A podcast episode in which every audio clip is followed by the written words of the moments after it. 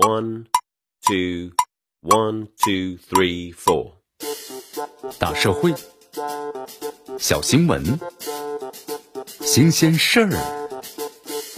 天天说。朋友们，你们好，这里是天天说事儿，我是江南。十二岁的智障女孩啊，刘某某再度的性侵怀孕一事，近期引发了咱们的极大关注啊。媒体报道，女孩的亲友表示，她父母呢有三级的智力障碍，这刘某某呢鉴定为是二级。今年三月份的时候，广东茂名十二岁的智障女孩呢刘某某被发现呢遭到性侵怀孕了。十月底的时候，女孩的家人再度的发现她被性侵怀孕。这起案件呢不同之处，不仅是在于智障女孩频繁的受到了性侵害，其实还有一个隐藏的问题，在于她的父母已经明显没有合格的监护能力，但为此让女孩处于了更为危险的境况之中。对于这种缺乏实际监护能力的家庭中的孩子，政府和社会啊，应该是重视对儿童的监护责任，为其呢建立一套行之有效的监控和评估机制，及时发现问题，通过法律手段把儿童的监护权转移到合适的主体之下。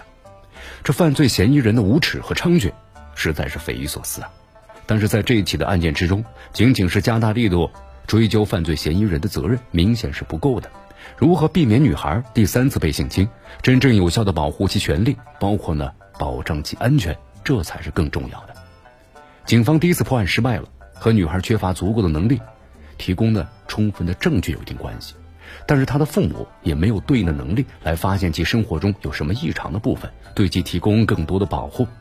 第一次犯罪行为的暴露，不仅没有让犯罪分子呢害怕。反而让犯罪分子啊确信侵害这样的女孩子非常的容易，毫无风险，而且呢更为猖獗。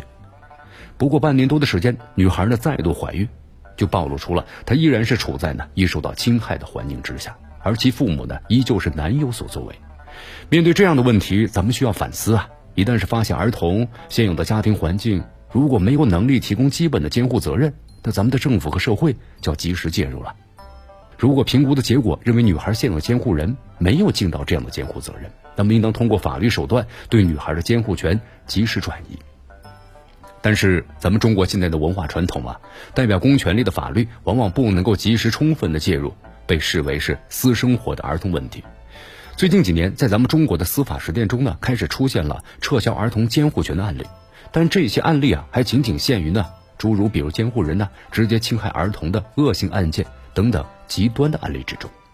那么类似于本案这两位呢智障家长抚育一位智障的儿童，连一个女孩最基本的安全都无力保障的情况之下，基层的政府部门和司法机关明显缺乏主动的介入的意识，以及处理相关问题的经验。然而，如果对于监护权的问题没有得到彻底的解决，那这名智障女孩在未来的成长道路上仍然要面临的很多不确定的危险，而且无力自保。